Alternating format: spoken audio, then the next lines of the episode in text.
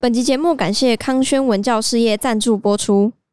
我们这一集会跟康轩国中社会科结合，大家也可以到康轩国中教学区的 Facebook 索取相关学习单哦。Life 这么多次战争之后，阿拉伯人们也发现，好吧，他们就没有办法消灭以色列了，就只好正视以色列真实存在的这件事情。冷战结束之后，各个国家的态度也都转变了。原本支持巴勒斯坦解放组织的那些国家，也都开始陆续承认以色列的存在。最后，巴勒斯坦解放组织只好决定和以色列和谈。Hello，大家好，我是 Joe，我是 Fana，我是 Anna。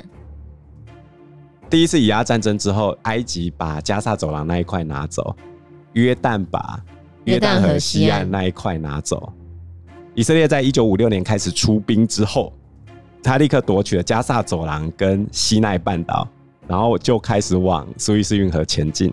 但是千算万算没算到的就是，英法嘞按照计划出来说：“啊，你们两个别打了，我来接管苏伊士运河。”埃及总统叫纳赛尔，纳赛尔说：“不用想，是我不会停火的。”于是从这个时间点开始，计划失控。英法两国只好自己出兵。好了，现在英法以三国暴打埃及。嗯，这应该没有什么好争的，一定是一定是英法以赢啊。英法两国后来就派了一百多艘舰艇，两百多架飞机。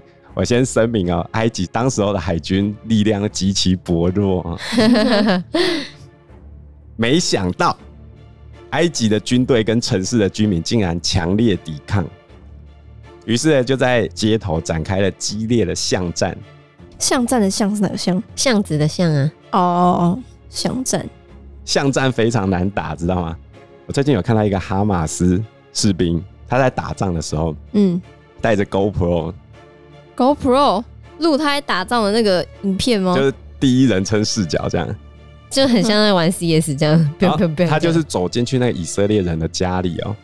居民的家，然后那个以色列人电脑还没关，饮料还摆在桌上，这样，然后他就拿着枪进去一间一间房间去找，看有没有人，这样，嗯，接着呢，他就走出房屋，他这时候做出他人生最不应该做的事情，就是走在马路上，接着我就把声音打开，我就听会发生什么事情，这时候突然 “bang” 的一声，然后他的 GoPro 开始往上，开始死了，最后就。看着天空，然后开始抖动，这样，然后到最后停下来。但没有录到是被谁杀的？他没有看到是谁射到的、啊。哦，oh. 就是先往前倾一下，然后接着往上看天空了，哀嚎几声之后就停了。这就是巷战的难度，因为你不知道敌人会躲在什么地方。我家哪个地方可以躲，我一定最清楚啊。嗯，那我突然冲出来杀你，你怎么办？所以打巷战最好的方式是什么？不要打巷战，这就是以色列为什么要强迫都更的原因。因为如果走进居民区，他要去找哈马斯，他绝对伤亡惨重。嗯，即使双方的火力悬殊，只要打到巷战，双方都会死得非常惨。英法两国后来就派了一百多艘舰艇，两百多架飞机。这两国调动的飞机数量多到要临时启用。有一座机场已经很久没有保养过，还要拿起来飞这样子。于是，第一个没办法控制的地方是埃及竟然没有乖乖的把苏伊士运河交出去。第二个没办法控制的地方是他们空降进去，然后去轰炸，派飞机去杀，然后派人进去巷战，结果竟然遇到了激烈的抵抗，所以时间被拖长了。接着，美国就知道了，你们三个敢给我搞事，英法以。这三国难道不是我的小弟吗？但是英法并不这么认为啊，英法他们还觉得我是殖民母国嘛，旧时代的老大。于是他们就被当时候美国总统艾森豪通电了。你们再打看看啊，苏伊士运河问题后来被提交到联合国安理会进行投票，嗯，就是要谴责英法两国竟然做这个事情，但是英法都使用了一票否决权。所以就没有办法谴责。我觉得他们那个否决权真的很瞎，你就可以各种否决就好了，那根本不用讨论呐。后来美国又在安理会再提一次，要求英法立即撤军，嗯、英法就再来一次一票否决。苏联后来就出来了，他就跟英法以三国说：“哈，你如果再继续侵略埃及，我就没办法保证巴黎跟伦敦的安全。我可能会用火箭武器给你尝尝看味道。火箭武器知道是什么吗？核弹哦。对，原子弹。你要来玩，我就跟你玩。然后苏联呢，再把驻以色列的大使撤回。苏联跟美国合作。”阻止英法以的侵略动作，他们在外国都还可以合作，太厉害了。在这么强大的压力之下，英法最后只好接受停火，以色列同意撤出西奈半岛，跟加萨走廊。第二次以阿危机，以色列、英国跟法国其实没有得到太多的好处，基本上没有好处。但是谁有好处呢？埃及、美国跟苏联，哦，他们从此确立了我们才是这个世界的老大。就是那个英法已经是旧时代的了，嗯，旧时代的眼泪过气了，过气了，过气了，新的老大哥出来了喽。然后有一个人就开始嚣张了，埃及总统纳赛尔，哼，我赢了哎、欸。英国跟法国跟以色列围殴我，我赢了，知道吗？算赢吗？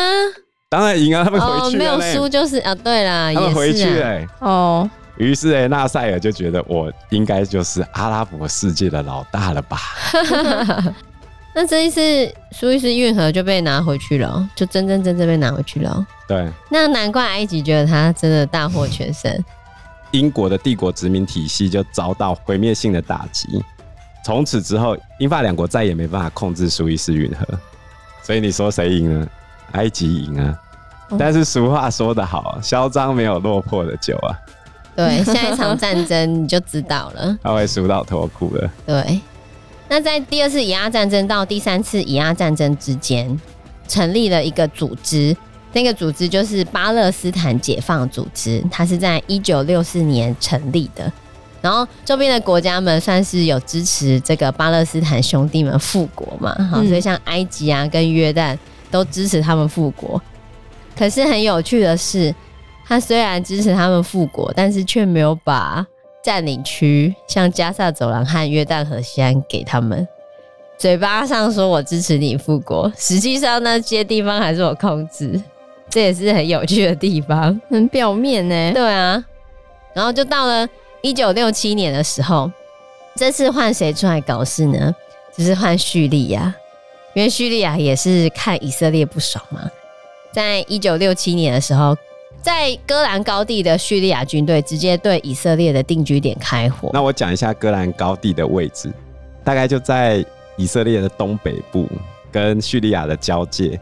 那这块高地之所以重要，其实很简单。如果你有炮击基础，然后你就知道居高临下这个炮击是最好的，因为你看得到敌人嘛，嗯，然后你的射程又比较远，所以戈兰高地是非常重要的战略要地。以色列后来也想要夺取这个戈兰高地。如果是叙利亚有戈兰高地的话，等于以色列要去进攻它，全部都在它火力范围。嗯，可是反过来，如果戈兰高地是以色列的，那他要进攻叙利亚是分分钟的事情。那叙利亚自己攻击以色列嘛？可是呢，叙利亚的那些战机很快就被以色列的国防军给击落了。这时候，叙利亚马上开始呼吁周边的国家参战。好，他向他埃及呼吁啊，埃及就动员他的十万大军跟一千辆的坦克，哈。开进西奈半岛的埃及和以色列边界，准备开始参战。然后呢，约旦有跟埃及有签那个共同防御条约，所以约旦也一起加入这个联军就对了。好，所以等于叙利亚、埃及和约旦三个国家要同时对以色列进攻。可就在这三个国家还在准备的时候，这时候还没开始哦，他就还在准备的时候，以色列就想说：“哎呀。”等到他们要打进来的时候，我不就完蛋了？所以以色列就先发制人，他直接先开启空战。他开启空战的时候，直接打爆这几个国家，在六天的时间就打赢了。所以又叫做六日战争，只有六天。这就讲到战争中第一集的重要性，就好像中共的飞机不是最近一直飞到我们海峡中线吗？嗯，那我怎么知道他是不是真的要来打我？那如果他今天是真的要来打我的话，那我什么时间点要放出我的第一波攻击？难道是我已经被轰炸，看到几千个飞弹往我这边飞过来的时候，我才反击吗？还是等他的军队开始集结，我就立刻轰下去，连集结的机会都不给你？你认为哪个时间点是对的？好难哦，但可能是看到他们在集结的时候吧。那如果我只是要出来游行，那你是不是原本他没有要打，你刚好给了他一个好借口？哦，对，所以情报收集很重要。嗯、这一次第三次以阿战争，就是刚刚讲的六日战争，哈。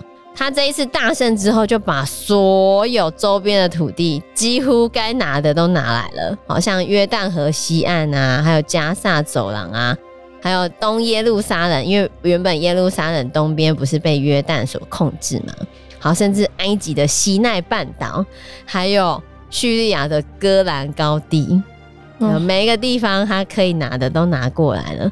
这时候呢，以色列所占领的地区变成是。最大的状态，哦，他把所有土地都拿过来了。那这场战争最大的影响，就是因为以色列的国土极大化，所以大量的巴勒斯坦难民就开始往旁边移动，包含巴勒斯坦解放组织，他们也把大本营移出去了。嗯，那在当时候巴勒斯坦解放组织的首领阿拉法特的领导之下。开始一直进行恐怖主义，呃，以现在来说是恐怖主义，反正就自杀攻击啊、武装攻击啊之类的。其中对这些难民最为开放的国家就是约旦，约旦对他们很好，啊大致上他接收了四十万的巴勒斯坦难民。结果巴勒斯坦解放组织做了什么事情？他们后来竟然跑去刺杀约旦国王。为什么？脑子有洞吧？如果你以人口结构来说的话，现在的约旦有一半是巴勒斯坦人，当时候的约旦里面也有一大批的巴勒斯坦人。如果他把国王干掉，他们是不是就可以变成约旦人？哦，如意算盘打得很精呢。你看人家收留你，就你还暗杀你老板，这样好吗？残忍，而且还暗杀两次。第二次才成功是吗？没有，都没有成功哦。Oh. 但是因为暗杀两次，两次重点是没有成功。对啊，就没有成功啊。没成功更惨啊！没成功就被知道你暗杀你老板。嗯，你当一次被捕也就算，你还连续两次被捕，两次被捕都没有成功，那你就该死了。所以他们后来就被赶出去，最后巴勒斯坦解放组织就移到黎巴嫩。结果他们移到黎巴嫩之后，又造成黎巴嫩的内战，所以现在黎巴嫩分成南北政府，南边主要是由真主党这个恐怖组织来掌握。真主党这个恐怖组织是属于什叶派的。这次以色列被攻击的时候，他也有往以色列那边射火箭弹，不过应该是做做样子，因为他们前面就已经被以色列做过了。那为什么他要射火箭弹？因为真主党跟哈马斯都是拿伊朗钱的。哦，背后老板金主都是伊朗，对，所以你看巴勒斯坦解放组织到了约旦就暗杀自己老板嘛，然后巴勒斯坦解放组织到了黎巴嫩之后呢，又让黎巴嫩的内部宗教族群的平衡被打破，导致黎巴嫩的内战，最后他在一九九零年的时候。巴勒斯坦解放组织又被黎巴嫩给驱逐，就是在种种的因素之下，那个阿拉法特嘛，他就觉得，哎，怎么办呢？他一直没有办法透过这样的暴力流血革命完成他的梦想，而且国际上都把他们视为恐怖组织，嗯，他怎么打还是打不赢以色列。好。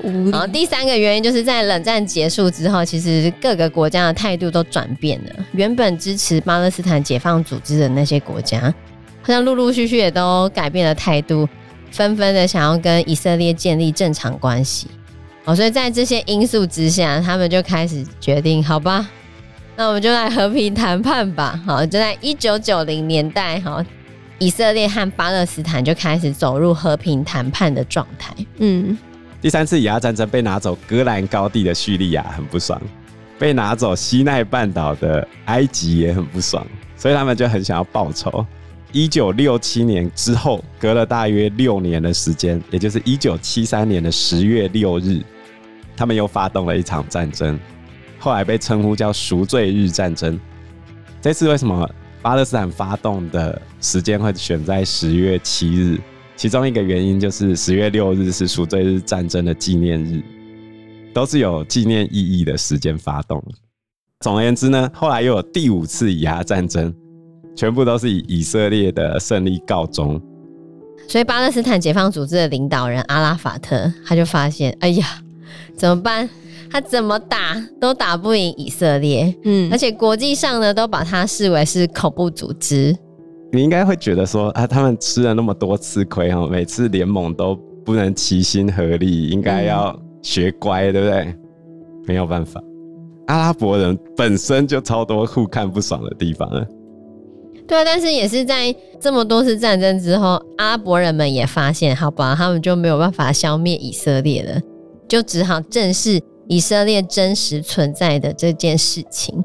冷战结束之后，各个国家的态度也都转变了。原本支持巴勒斯坦解放组织的那些国家，也都开始陆续承认以色列的存在。所以最后，巴勒斯坦解放组织只好决定和以色列和谈。好，所以一九九零年代就迎来了和平的曙光，至少在当时是那样认为啦。嗯，那他们和谈的代表事件是什么呢？就在一九九三年的八月份的时候。在美国和挪威的推动之下，巴勒斯坦解放组织和以色列他们签订了奥斯陆协议，因为在挪威的首都奥斯陆那边签订的。那这个奥斯陆协议是什么呢？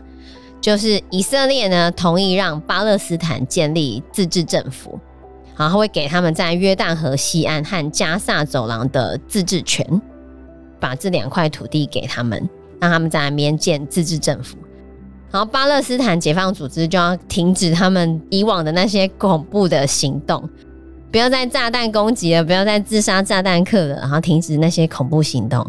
然后以色列就撤兵，感觉迎来了曙光，对不对？终于可以和平了。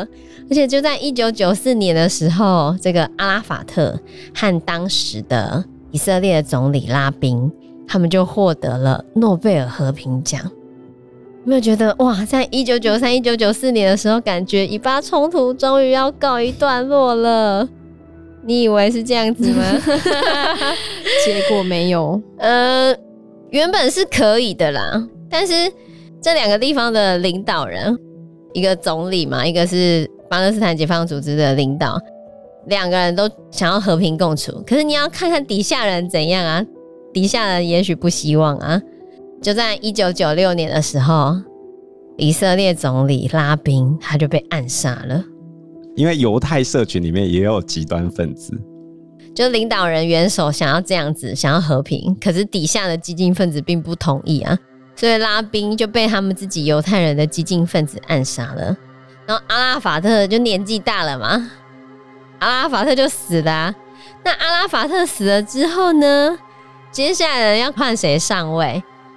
这时候，巴勒斯坦解放组织内部问题就浮现了，因为原本巴勒斯坦解放组织的阿拉法特他是法塔赫这一派的，法塔赫这一派当初是很激进的，有没有恐怖主义、刺杀、炸弹客攻击？嗯，可是因为时间的流逝，啊，年纪大了就变老了，然后就开始变得温和了。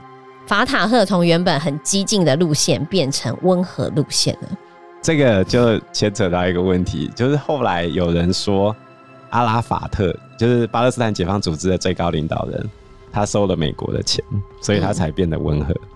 哦，然后后来有说清出来他的财产总共有十三亿美元，十三亿？对啊，你一个巴勒斯坦解放组织为什么太多了吧？为什么可以有十三亿美元呢？所以法塔赫嘛，就从。原本激进方变得温和，可是很腐败。就像刚刚就讲的，阿拉法特竟然可以有那么多的钱，那他钱从哪里来的？所以就在他们展开和平谈判之后，就是西方开始给巴勒斯坦解放组织很多的援助嘛。嗯，可是那些领导层就从援助里面中饱私囊，人民就看不下去了。然后另外一方呢，就是哈马斯这一方就开始崛起了。哈马斯就是比较激进的，他认为怎么可以和平谈判，唯有暴力革命才可以解决他们之间的问题。可是这么激进的哈马斯派其实是很清廉的，而且他们平常就是在帮人民，就是帮助人民啊做各种事情的。嗯，所以这个激进但清廉的哈马斯，跟温和但腐败的法塔赫，你会选择哪一方？如果你是人民的话，嗯，清廉的。对啊，真正有在帮助人民的，嗯。而且他平常都在做慈善事业。对啊，真正有在帮助人民就是哈马斯嘛。所以哈马斯呢，就在他们巴勒斯坦地区后面变成了执政党。他是真的选赢哦，二零零六年的时候真的选赢。结果他开始统治巴勒斯坦地区之后，就开始撕毁之前谈的所有和平条约。嗯。然后法塔赫他们就觉得，哎。为什么政府机关一个法塔赫的人都没有可以当官员？嗯，然后之前谈的那些全部不算数，因为他们就说那是你法塔赫谈的，跟我一点关系都没有。于是呢，法塔赫就开始反哈马斯，两边就打起来了，掀起了内战，最后才会分裂成现在这个状况。约旦河西岸是法塔赫，然后加萨走廊是哈马斯。我们国中课本还有写哦。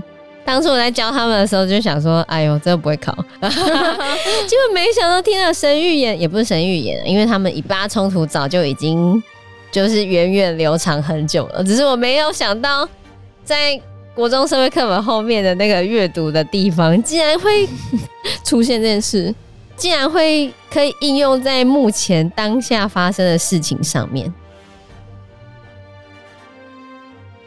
因为时间关系，我们这一集节目就到这边喽。有任何的建议，都可以在留言区告诉我们，或者是直接在 Facebook 或者是 IG 留言我们，我们都会回应你哦。喜欢我们节目的话，欢迎按赞、订阅、加分享。如果喜欢我们今天的内容的话，也欢迎赞助我们一杯咖啡的钱，让我们可以走得更长更久。谢谢大家，谢谢大家，拜拜，拜拜，拜拜。